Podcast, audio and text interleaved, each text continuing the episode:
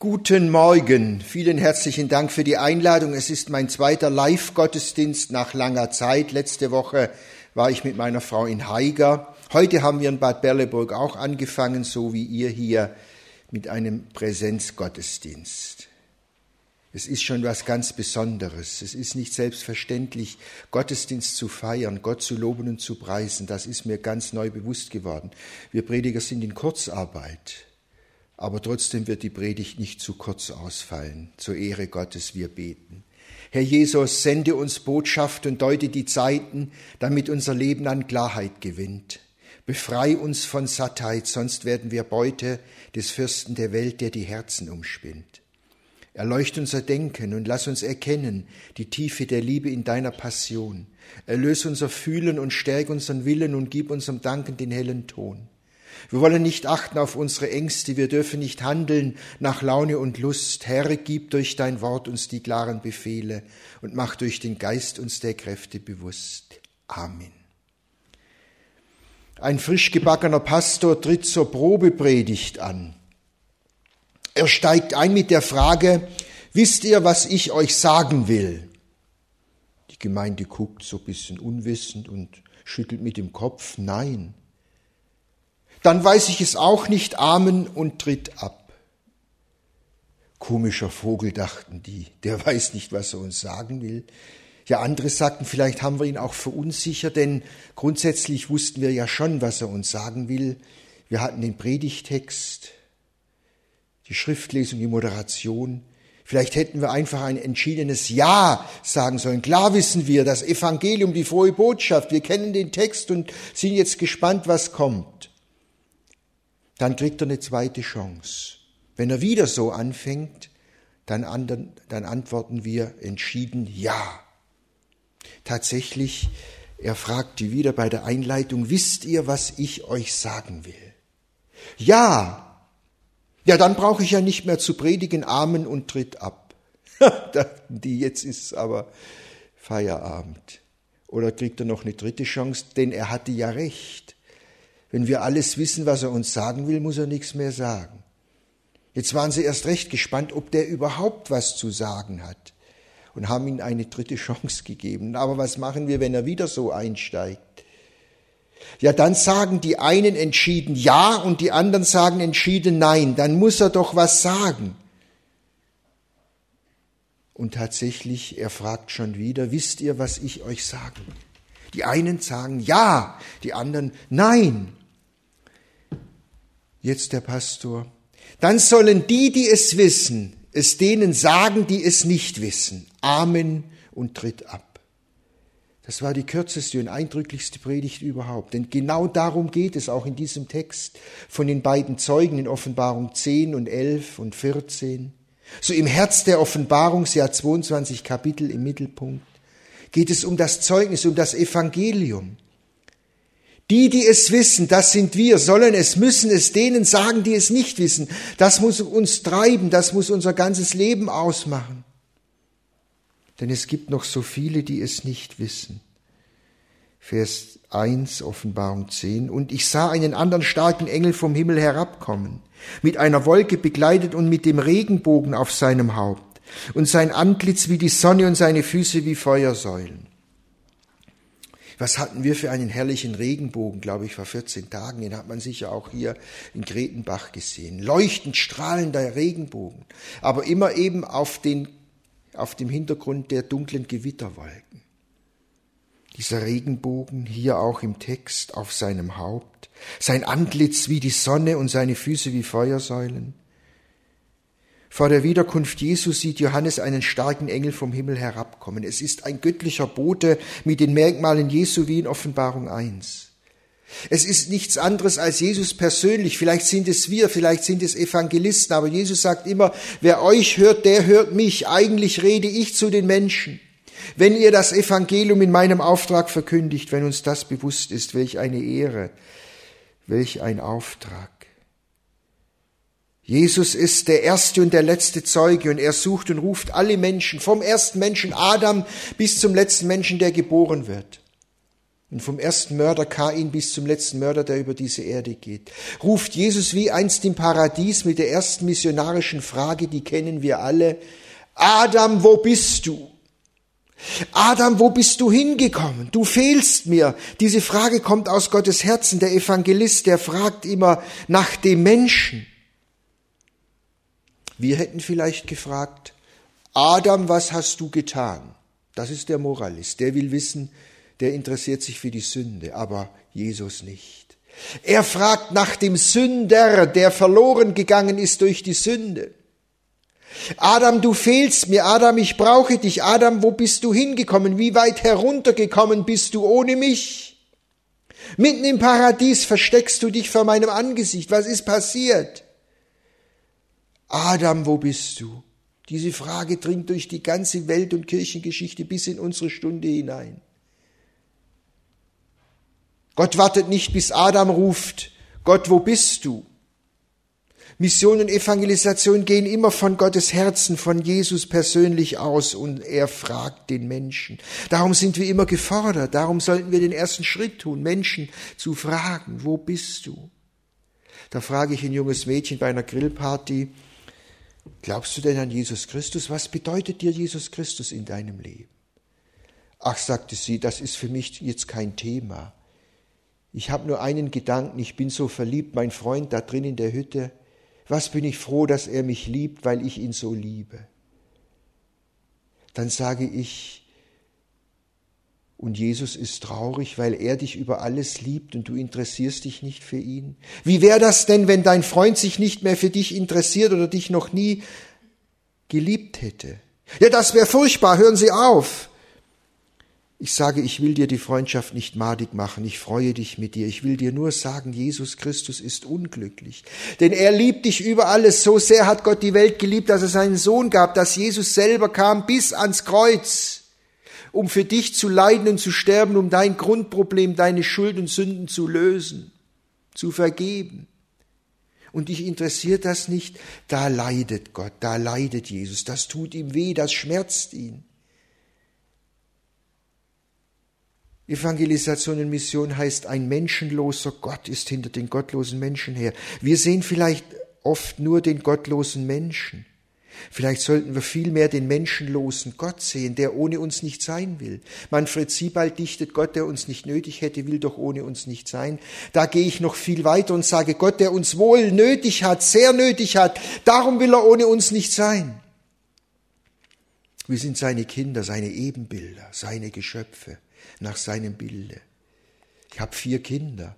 Ich sage ja auch nicht, ihr vier Kinder, ich, der euch nicht nötig hätte, will aber ohne euch nicht sein, dann würden sie sagen, Papa, hör auf. Ich habe euch natürlich nötig und darum will ich ohne euch nicht sein. Und das gilt gegenseitig. Mensch, wo bist du? Mensch, du fehlst mir. Mensch, ich brauche dich. Wo bist du mitten in der Corona-Krise?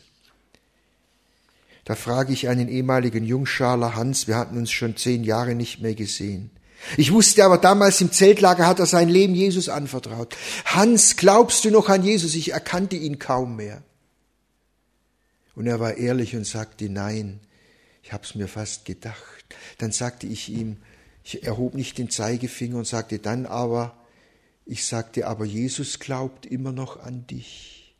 Du glaubst nicht mehr an ihn, aber er glaubt immer noch an dich und er wartet, dass du zurückkommst, dass du ihm wieder vertraust. Was ist passiert?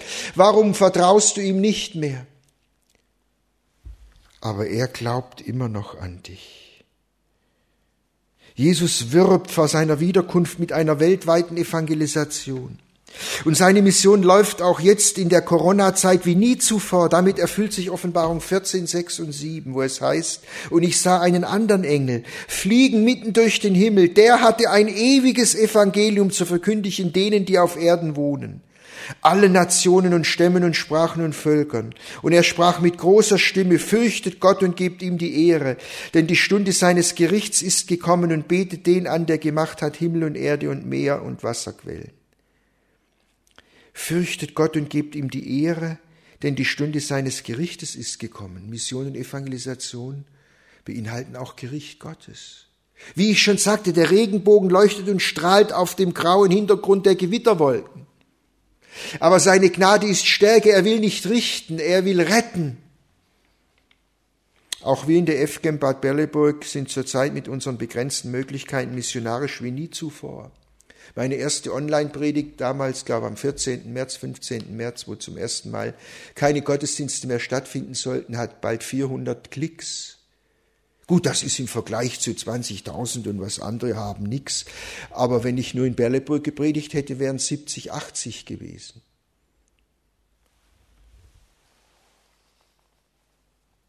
Dann haben wir einen Einkaufsservice eingerichtet und geben dabei Gottes Wort weiter, Blumengrüße für die Bediensteten in den Kliniken, Zeitungsartikel, vielleicht sind Sie bis hier nach Kreuztal gedrungen, Seelsorge, distanzierte Hausbesuche, Telefonkurzandacht, die abgerufen wird, auch über Zeitung bekannt gemacht. Ostergrüße. Auf unserem Parkplatz war ein ganz großer Regenbogen gezeichnet mit Kreide und darunter stand, Jesus Christus ist auferstanden. Und es regnete ja so lange nicht, so blieb der erhalten, sehr lange. Viele haben ihn gesehen. Und daneben, Jesus Christus starb für dich ein Kreuz. Schaukasten, Corona-Flyer, hunderte von Corona-Flyer haben wir verteilt, Mails, Telefonate. Da rufe ich auch alte Freunde von früher an bis in den Schwarzwald. Unsere Nachbarin Frau Bieber zählt jetzt schon bald 80 Jahre. Ich sage, wie geht's Hans, meinem besten Freund? Ja, der kommt jetzt gleich zum Mittagessen. Ehemaliger Polizist. Dann sage ich ihm, Maria, dann sage ihm auch, dass Jesus Christus wiederkommt. Er soll sich bereit machen. Jesus kommt wieder, mach dich bereit, er steht vor der Tür. Dieser Coronavirus ist apokalyptisch. Ich will gar kein Horrorszenario aufstellen. Nein, aber er dient dazu, dass Menschen zum Glauben finden. Ein atheistischer Arzt ist in Italien unter diesem Schrecken zum Glauben gekommen. Er berichtet. Kapitel 10, Vers 2a, und er hatte in seiner Hand ein Büchlein, das war aufgetan.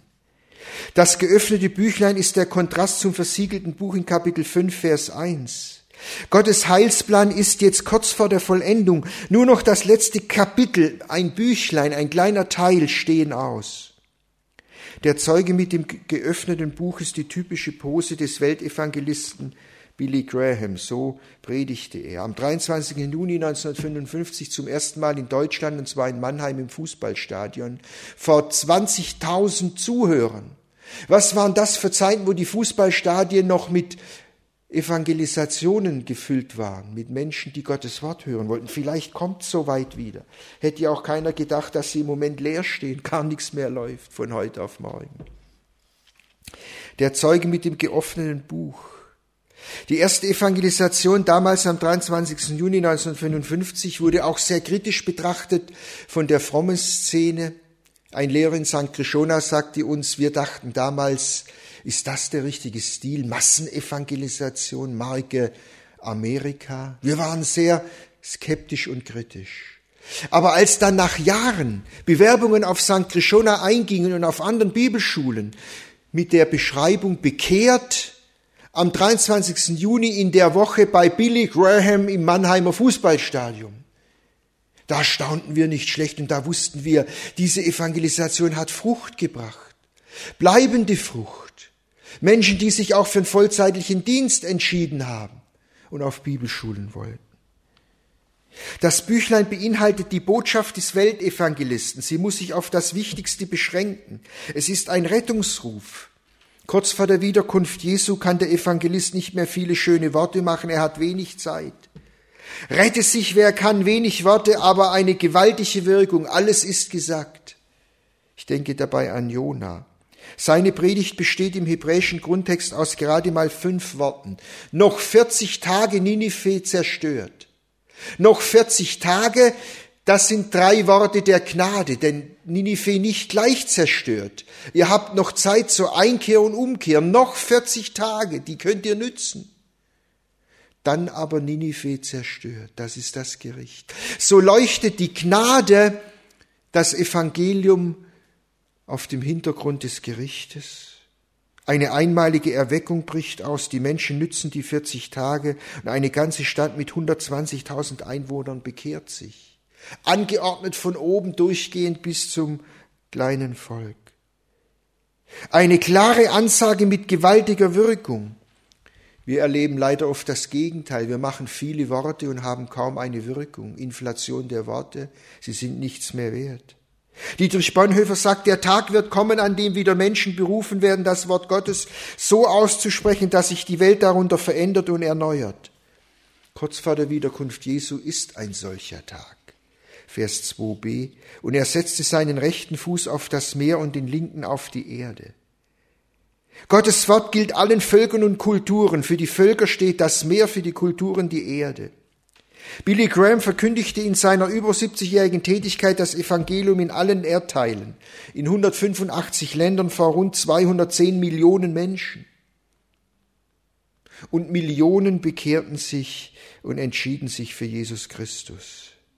Siebenmal trat er in Deutschland auf, zuletzt 1993 bei der ersten Pro-Christ-Veranstaltung in der Krugerhalle in Essen. Und danach vertrat ihn dann Ulrich Parzani. Vers 3, und er schrie mit großer Stimme, wie ein Löwe brüllt, und da er schrie, erhoben sieben Donner ihre Stimmen.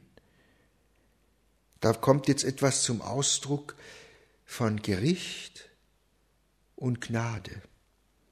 Gottes Wort ist ultimativ, mächtig und unüberhörbar. Große Stimme, sieben Donner, gewaltig wie ein Löwe. Genauso predigte Billy Graham, seine Botschaft ist inhaltlich einfach und rhetorisch sehr eindringlich. Das trug ihm ja den Spitznamen Maschinengewehr Gottes ein. Durch Beispiele und Erlebnisse aus dem persönlichen Leben ist seine Verkündigung für die Massen verständlich und überzeugend. Jemand sagt, Evangelisten, Boten Gottes sind keine Diplomaten. Es sind Propheten, denn ihre Botschaft ist kein Kompromiss, sondern ein Ultimatum. Rette sich wer kann, Gericht und Gnade. Billy Graham starb dann am 21. Februar vor zwei Jahren mit 99 Jahren. Sein Sohn Franklin tritt jetzt in die großen Fußtapfen. Eine Tour in Europa ist geplant, aber wegen Corona musste sie noch aufgeschoben werden. Löwengebrüll und Donnerstimme kündigen Gottes Gericht an. Sie mahnen unhörbar zur Umkehr. Billy Graham sagt in Essen, die Bibel lehrt, dass Gott heilig und absolut gerecht ist. Darum ist Gott auch ein Gott des Gerichts. Die Bibel ist voll davon. Sie sagt, es ist dem Menschen gesetzt zu sterben, dem natürlichen Menschen. Und da wird ja wohl niemand Einspruch erheben. Das liegt auf der Hand bei dem Sterben, was wir jetzt auch haben. Mit oder ohne Corona sterben täglich tausend Menschen, um die Welt herum noch viel mehr. Der Mensch muss sterben, der natürliche Mensch muss sterben, danach aber das Gericht. Eindeutige biblische Botschaft. Warum sollte nur die eine Hälfte stimmen, dass wir sterben müssen? Das muss ja wohl jeder zugeben. Danach aber das Gericht. Und davon will man nichts wissen. Aber für Menschen, die an Jesus glauben, gilt, er kommt nicht ins Gericht. Dafür war Jesus im Gericht. Und das ist die frohe Botschaft. Nur die Zeugen Jesu dürfen das Gericht Gottes nicht verschweigen. Sie predigen ja für diejenigen, die noch nicht zu Jesus gehören. Der Regenbogen leuchtet nur auf den dunklen Gewitterwolken, sonst hätten wir ihn nicht. Die Gnade wird billig, man braucht sie gar nicht ohne Gericht. Bei Friede, Freude, Eierkuchen braucht keiner Gnade. Vielleicht ist es deshalb so schwer, den Menschen das Evangelium zu verkündigen, weil sie das Gericht nicht hören und erkennen. Die Zeugen Jesu müssen es proklamieren, sie müssen davor warnen. Wenn sie das nicht tun, dann wäre das so, als würden wir sagen, wir brauchen auch keine Warnungen vor Corona. Macht doch einfach so weiter oder jetzt erst recht. Feiert den Ischgl, bis der Arzt kommt, das ist gar nicht schlimm. Die allermeisten waren doch froh und haben doch gerne auch sich an die Bestimmungen gehalten zum Schutze ihrer Gesundheit. Komisch, vor allem darf man warnen, muss man warnen, nur wenn es um das Evangelium von Jesus Christus geht, wenn es um unsere Ewigkeit geht, wenn es um das Gericht Gottes geht, dann sagt man, aber mach den Menschen bloß keine Angst. Bange machen gilt nicht. Warum denn? Es wäre so, als würden wir sagen, wir brauchen an den betroffenen Stränden auch kein Tsunami-Warnsystem. Wir dürfen den Leuten doch keine Angst machen, die wollen im Urlaub entspannen, die kommen ja sonst nicht mehr. Und was ist mit den ganzen Warnschildern auf der Autobahn? Die braucht doch keiner. Die nehmen einem doch nur die Freude am Fahren. Als langjähriger BMW-Fahrer weiß ich, von was ich spreche. Freude am Fahren. Die Schilder lieber nicht. Und was ist mit den Warnhinweisen auf den Tabakwaren? Die sind ja nicht gerade appetitlich. Aber sie sollen das Leben schützen. Warnen macht Sinn. Für die Gesundheit hält man wegen dem Coronavirus die ganze Welt an. Shutdown, Lockdown. Und was tun wir für unsere Ewigkeit? Wo werden wir sie verbringen? Da soll man ja nicht sagen, es ist dem Menschen Gesetz zu sterben, dann das Gericht und das Gericht vielleicht auch noch detailliert beschreiben, was die Bibel macht. Es ist schon merkwürdig. Da geht es ja noch viel mehr als um unsere Gesundheit. Da geht es um unsere ganze Ewigkeit, die heute beginnen kann. Da sollen wir die Menschen ins offene Messer laufen lassen, sagen, was so richtig kommt, weiß man nicht. Lieber nichts sagen. Ich bin unserem Prediger damals in Villingen-Schwenningen und meiner Mutter ewig dankbar, dass sie mir Tacheles geredet haben und klaren Wein eingeschenkt haben. Ich stünde sonst nicht hier. Die nahmen kein Blatt vor den Mund. Wenn am Fernsehen Katastrophenfilmen kamen, sagte meine Mutter immer, guckt genau hin. So wird es sein kurz vor der Wiederkunft Jesu. Seid ihr bereit, wenn Jesus heute Nacht wiederkommt? Und als ein junger Mann, dem wir kurz zuvor noch, bevor er starb, das Evangelium bezeugten, dann mit dem Motorrad tragisch ums Leben kam und als ich ihm das Evangelium bezeugte, noch gesagt hat, ich will jetzt noch nicht glauben, ich bin noch zu jung, und ich ihm dann sagte, aber was ist, wenn du morgen stirbst? Ach, ich doch nicht. Und dann stirbt er mit dem Motorrad ganz tragisch, und dann frage ich unseren Prediger damals, Ernst August, was ist denn jetzt mit dem? Ich will über keinen Menschen richten, sagte er. Wir wissen nicht, ob er noch nicht in letzter Minute zum Glauben kam. Aber in der Bibel steht im Hebräerbrief, es ist schrecklich, in die Hände des lebendigen Gottes zu fallen, ohne Vergebung der Sünden, ohne Jesus. Das habe ich nie vergessen. Denn ich fürchtete, dass er vielleicht doch nicht mehr zum Glauben kam, so wie der eingestellt war. Aber ich hoffe bis zuletzt.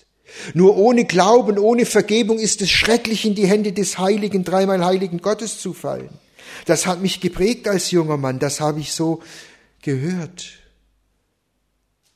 Im Neuen Testament warnt Jesus selber über 20 Mal vor der Wirklichkeit der Hölle. Er spricht unmissverständlich von einer Dimension, wo ihr Wurm nicht stirbt und ihr Feuer nicht verlischt. Und ich habe Gottes Wort studiert in Griechisch und Hebräisch. Ich kann das nicht wegdenken. Das steht so da. Es ist ein endgültiger Ort der ewigen Qual und Pein mit Heulen und Zähne knirschen. Es gibt einen Point of No Return. Es gibt ein zu spät, wo du nicht mehr zurück kannst. Und das bin ich schuldig, es den Menschen zu sagen. In Freiburg durfte ein Jugendevangelist bei einem Jesus-Haus nicht mehr predigen. Warum nicht? Weil er den Jugendlichen, weil er sie vor dem Gericht Gottes warnte. Er sollte den Leuten keine Angst machen, sagte man ihm. Er sollte bloß nicht von Sünde, Gericht Gottes und der Hölle sprechen. Dazu schreibt Paulus, ist nichts Neues, 2. Timotheus 4, verkündige den Menschen die Botschaft Gottes gleichgültig, ob es ihnen passt oder nicht. Rede ihnen ins Gewissen. Es kommt die Zeit, da finden sie die gesunde Lehre unerträglich und suchen sich Lehrer nach ihrem Geschmack, die nur das sagen, was sie hören wollen. Du aber nicht, Timotheus. Wie willst du den Leuten ins Gewissen drehen, wenn du nicht das Gericht Gottes aufzeichnest? Nicht um ihnen Angst zu machen, um ihnen ins Gewissen zu reden und um ihnen Gottesfurcht zu bringen, denn Gottesfurcht ist der Anfang der Weisheit. Mit Samthandschuhen kann man nicht evangelisieren, schon gar nicht kurz vor der siebten Posaune. Da muss Klartext gesprochen werden. Und ich stünde nicht hier, wenn ich diesen Text nicht gehört hätte und angenommen hätte. Die sieben Donner beschreiben die volle Gerichtsstimme Gottes. Sie geht durch Mark und Bein. Der Himmel hängt voller Gewitterwolken. Es ist kurz vor zwölf. Die letzte Evangelisation gleicht der ersten im Neuen Testament. Ich denke hier an die strenge Evangelisation von Johannes dem Täufer. Der hat kein Blatt vor den Mund genommen. Der hat Jesus den Weg bereitet. Die letzte Evangelisation bereitet auch Jesus den Weg. Jesus kommt. Wir wissen nicht, was kommt. Wir wissen aber, wer kommt. Jesus kommt und darauf gilt es sich einzustellen. Selbst der Schock- und Gruselrocker Alice Cooper spielt mit offenen Karten und sagt zu seinen Fans, die Hölle ist endgültig. Wer in den Himmel kommen will, der sollte seine Zeit auf der Erde nicht vergeuden. Apropos Zeit, Vers 6. Und schwor bei dem, der da lebt von Ewigkeit zu Ewigkeit, dass hinfort keine Zeit mehr sein soll. Im Griechischen gibt es zwei Zeitbegriffe. Einmal Chronos, es ist die Chronik, die Lebenszeit, die Geschichte. Und Kairos, das ist der Augenblick Gottes, die Stunde Gottes die göttliche Zeit. Jesus sagt einmal, eure Zeit ist alle Wege, eure Lebenszeit. Meine Stunde nicht. Der Kairos ist die Stunde Gottes. Da, wo Gott einen Menschen ruft durch Jesus. Eine Sternstunde. Jesus sagt, niemand kann zu mir kommen, es sei denn, es ziehe ihn der Vater. Und im Kairos zieht der Vater. Der Kairos im Kronos ist entscheidend. Niemand kann zu mir kommen, es sei denn, es ziehe ihn der Vater. Ohne Kairos, ohne Sternstunde, ohne Gottes Stunde kannst du in deinem Kronos nicht kommen, egal ob du jung oder alt bist. Aber du musst den Kairos im Kronos hören. Wenn du gestorben bist, wenn deine Lebenszeit rum ist, gibt's auch kein Kairos mehr. Und im Text steht hier, der Kronos, das hinfort kein Kronos mehr sein soll. Der Lebensraum und die Lebenszeit auf der Erde sind begrenzt. Irgendwann ist für uns persönlich Schluss mit dem Tod oder eben mit der Wiederkunft Jesu, wenn wir dann leben als Christen und entrückt werden. Das ist das Schönste, was man erleben kann. Dafür dürfen wir beten, dann müssen wir noch nicht mal sterben. Oder der natürliche Mensch, der halt sterben muss und dann ist der Kronos vorbei. Und dann gibt's auch kein Kairos mehr. Vom Kairos steht etwas in Hiob 33, Vers 29. Da steht, dass jedem Menschen diese Stunde zwei bis dreimal im Leben geschenkt wird.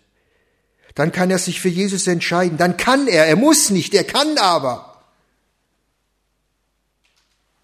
Es gibt Menschen wie Felix, mit dem Paulus gesprochen hat, die sagen, es war interessant, aber für heute reicht's. Wenn ich mal wieder eine günstige Gelegenheit habe, lasse ich dich wiederholen. Ob es die noch mal gab, wage ich zu bezweifeln. Ich werde nie vergessen, während einer Evangelisation, während unserer Ausbildung in St. Krishona, haben wir immer so Team-Evangelisationen gemacht. Ein Dozent war Evangelist und wir unterstützten ihn und führten anschließend Gespräche mit den Menschen. Ich fragte den jungen Mann, hast du dich schon Jesus Christus anvertraut? Gehört dein Leben ihm? Ja, das ist eine interessante Frage, sagte er. Nein, ich hab's noch nie getan. Ich hätte es schon öfter tun können. Ich hab's immer nie getan. Willst du's heute tun? Dann will ich's heute wagen. Ich freute mich. Wie ein Schneekönig, sagt der Schwabe. Ich ging mit ihm in den Gesprächsraum, der dafür vorgesehen war. Es gab mehrere Gesprächsräume wollte ihm den Weg noch zu Jesus ein bisschen erklären. Er hatte ja schon alles in der Predigt gehört und es ist auch nicht schwer, Christ zu werden. Ein Gebet mit ihm sprechen, Herr Jesus, ich komme jetzt zu dir. Danke, dass du für meine Schuld am Kreuz gestorben bist. Vergib mir meine Sünden. Gib mir die Kraft, an dich zu glauben. Mein Leben soll dir gehören. Amen. Mit eigenen Worten. Die kannst du mir nachsprechen, die kannst du selber sprechen. Und dann gehörst du Jesus. Dann bist du von neuem geboren dann erfüllt dich der Heilige Geist. Aber zu kompliziert sollten wir es nicht machen. Mit dem Heiligen Geist können wir vielleicht da noch nicht viel anfangen. Ganz am Anfang unseres Glaubens. So ging es mir zumindest. Als ich ihm das Übergabegebet anbot, stockte er auf einmal nochmal und wollte es nicht beten. Ich sage, was ist? Ja, ich lebe mit meiner Freundin zusammen und wenn ich jetzt Christ werde, geht das doch nicht mehr, dann will ich's lieber nicht werden. Dann sage ich ihm, das ist jetzt nicht das, das Thema. Ja, wie geht das denn dann? Ich sage, das weiß ich jetzt nicht, darum geht's jetzt auch nicht. Es wird gehen, es wird eine Möglichkeit geben. Jesus ruft dich jetzt, du vertraust ihm dein Leben an und dann sind alle Spatzen gefangen, dann ist das Entscheidende geschehen, dann gehörst du ihm und dann wird sich alles klären, alles muss sich dem unterordnen, es wird einen Weg geben. Ich sagte nicht so oder so, nein, ich ließ mich da auf keine moralische Diskussion ein. Es ging jetzt, dass er zu Jesus kommt. Adam, wo bist du? Ah nein, doch lieber nicht. Und dann merkte ich, selbst im Kairos, eben gerade da hat der Mensch einen freien Willen, ich nur da, ich darf ihn jetzt nicht drängen und drücken. Schade, ich bin sehr traurig gegangen aus dem Gesprächsraum. Ich spürte, vielleicht war es seine letzte Sternstunde, die er hier verspielt hat. Und was dann geschah, ist kaum zu glauben. Noch am selben Abend erfuhren wir, er war mit seiner Freundin gekommen. Aber er wusste nicht, dass seine Freundin im Gesprächsraum nebenan war und vertraute ihr Leben Jesus Christus an bei einer Bibelschülerin. Das wusste er nicht. Und damit hätte sich doch schon alles geklärt. Jetzt sind sie beide Christen geworden. Hätten sie ja sagen können, lasst uns heiraten und alles ist gut. Ja, jetzt könnte man sagen, kein Problem, der kann ja jetzt noch Christ werden. Jetzt ist die Situation doch besser. Jetzt ist alles geklärt. Ja, das dachte die Freundin auch und redete die ganze Nacht noch mit ihm. Versuchte ihn für Jesus zu gewinnen, mit ihm zu beten. Es ging nicht. Es war nur noch Kronos, es war kein Kairos. Niemand kann zu mir kommen, es sei denn, es ziehen der Vater, auch wenn die Situation super ist, auch wenn Felix sagt, wenn wieder Gelegenheit ist, dann lasse ich dich kommen dann werde ich vielleicht Christ. Nein, du kannst nicht Christ werden, wenn du willst. Du kannst es nur werden, wenn der Vater zieht. Und das Ziehen des Vaters war nicht mehr. Er ist auch Wochen, Monate später nicht Christ geworden. Die beiden haben sich getrennt. Und dieser Freund ist nicht Christ geworden. Ich weiß nicht, wie es heute ist. Es ist schon über 20 Jahre her.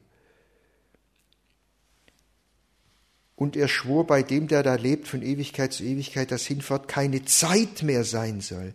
Kein Kronos mehr. Wenn kein Kronos mehr ist, dann ist auch kein Kairos mehr. Denn den Kairos gibt es nur im Kronos. Nütze ihn. Vers 8 bis 10 und die Stimme, die ich vom Himmel gehört hatte, sagte, nimm's und verschling's und es wird dich im, Buch, im Bauch grimmen und in deinem Mund wird süß sein wie Honig. Es geht hier um das Wort Gottes, nimm's und verschling's. Wer auf den vollen Geschmack des Wortes Gottes kommen will, der muss es verschlingen. Dein Wort macht meine Speise, so oft ich es empfing, sagt der Psalmist. Wie geht das Gottes Wort verschlingen? Nicht nur gelegentlich mal lesen oder die Losung, sondern es auswendig zu lernen, zu meditieren. Was haben wir Gottes Wort auswendig gelernt im Prediger- und Missionsseminar St. Krishona? Wir mussten es. Ich habe noch freiwillig mehr gelernt. Was habe ich Gottes Wort auswendig gelernt in der Zwischenzeit, wo ich mich mit meiner Verlobten dann getroffen habe, 14-tägig? Haben wir dazwischen immer ganze Kapitel im Johannesevangelium gelernt und uns dann abgehört gegenseitig. Das war Motivation. In 14 Tagen sehen wir uns wieder und dann sagen wir uns Johannesevangelium auf. Dann fängt das Wort Gottes an, in dir zu leben. Ja, vielleicht macht es dir auch Bauchschmerzen. Mark Twain sagte einmal, die Schriftstellen, die ich verstehe, die machen mir Bauchschmerzen. Die, die ich nicht verstehe, jucken mich nicht. Da kann ich drüber weggehen und irgendwann verstehe ich sie vielleicht mal. Aber die, die ich verstehe, die drücken mich, die machen mir Bauchschmerzen. Aber wenn ich die aushalte, dann wird es auch süß wie Honig sein, dann kann ich das einordnen. Nur wenn du im Wort Gottes lebst, es meditierst, es auswendig lernst, es in dich aufnimmst, wirst du auch ein klares Gottesbild bekommen in Jesus Christus. Sonst hast du Zerrbilder, so wie du dir Gott vorstellst. Und ein Gott des Gerichtes kannst du dir nicht vorstellen, nur der Gott der Liebe. Aber ein Gott der Liebe ist auch ein Gott des Gerichtes, sonst ist es keine Liebe. Wirkliche Liebe fordert auch Gerechtigkeit und die Welt hungert und dürstet nach Gerechtigkeit. Am Ende wird Jesus zu nichts geschwiegen haben. Diese Weltgeschichte wird aufgearbeitet. Ich schließe Kapitel 10, Vers 11 und es war zu mir gesagt, du musst abermals weiß sagen. Im Griechischen steht hier Dei und Prophetia. Du musst, das ist das göttliche Muss, unter dem Paulus steht. In 1. Korinther 9, Vers 16 sagt er, ich muss das Evangelium verkündigen. Wehe mir, wenn ich es verschweige. Und so gab uns Jesus auch im Missionsbefehl ein letztes Vermächtnis. Er gab uns den Missionsbefehl, das ist keine Missionsempfehlung. Jesus sagt nicht, wenn ihr irgendwann mal Zeit und Gelegenheit habt, Lust und Laune, dann könnt ihr auch das Evangelium verkündigen. Nein, er stellt es unter Befehl, weil Adel verpflichtet, nicht um uns zu zwingen, aber um uns den Auftrag deutlich zu machen. Denn wer es nicht verkündigt, wer denn Wenn wir es nicht verkündigen, wer denn dann? Die, die es wissen, sollen es denen sagen, müssen es denen sagen, die es nicht wissen. Wann hast du es denen zuletzt gesagt, die es nicht wissen? Gerade jetzt in der Corona-Krise. Viele hungern und dürsten danach. In Hesekiel 34 heißt es, du Menschenkind, ich habe dich zum Wächter gesetzt über das Land Israel in Hesekiel 3, Vers 17 folgende. Du wirst aus meinem Munde das Wort Gottes hören und du sollst in meinem Namen warnen. Wenn ich dem Gottlosen sage, du musst des Todes sterben und du warnst ihn nicht und sagst es ihm nicht, um den Gottlosen vor seinem gottlosen Wege zu warnen, damit er am Leben bleibe, so wird der Gottlose um seiner Sünde willen sterben, aber sein Blut will ich von deiner Hand fordern. Ein ernstes Wort, mit dem ich bis heute noch nicht fertig bin. Das macht mir Bauchschmerzen. Aber ich will es aushalten, will damit nicht schließen. Meine Frau sagte, erzähl am Schluss noch was Schönes. Und das mache ich jetzt. Da will einer Gott sehen. Wer wollte das nicht? Und es begegnet ihm Jesus. Denn wo sollen wir, wie sollen wir Gott erkennen, wenn nicht in Jesus Christus? Anders geht's gar nicht. Aber er sagt, woher hast du die Nägelmale, woher hast du die Wunden? Diese schrecklichen Narben, wer konnte dich so schwer verletzen? Ich tu mir schwer zu glauben, dass du Gott bist, denn mein Gottesbild ist so, dass Gott unverletzlich ist, dass man den nicht so verletzen kann, der steht doch über allem. Ja, das ist ein menschliches Gottesbild, aber nicht das der Bibel. Wer konnte dich so verletzen? Du kannst nicht Gott sein. Du müsstest doch da drüber stehen, so nah darf dich doch niemand verletzen und kommen. Und dann antwortet Jesus, wer die Menschen liebt, der wird verletzt. Wenn du nicht verletzt werden willst, darfst du keine Menschen zu nahe kommen. Diese Distanz jetzt bei der Corona-Zeit ist ja auf die Dauer fast unerträglich. Wer die Menschen liebt, der wird verletzt. Jesus ist uns so nahe gekommen, er hat all seine Herrlichkeit verlassen und lässt sich von den Menschen ans Kreuz schlagen, weil er sie so sehr liebt, so sehr hat Gott die Welt geliebt. Darum ruft er aus seinem tiefsten Herzen, Adam, wo bist du, Adam, ich brauch dich, diese Distanz halte ich nicht länger aus. Komm zurück. Wir beten der du Gottes Heil erfahren darfst, nun Gottes Bote sein, weil noch immer große Scharen angstvoll aus dem Dunkel schreien. Um dich her sind viele, viele, die am Rand der Hölle stehen, einem grauenvollen Ziele ungewandt entgegengehen. Jesus will retten, sag's den Armen, halt die Todgeweihten auf. Er hat immer noch Erbarmen und so viele warten drauf. Geh, bezeuge, dass für Sünder noch ein Weg sei in das Licht. Jesus braucht mutige Verkünder, Jesus braucht dich versag dich nicht. Amen.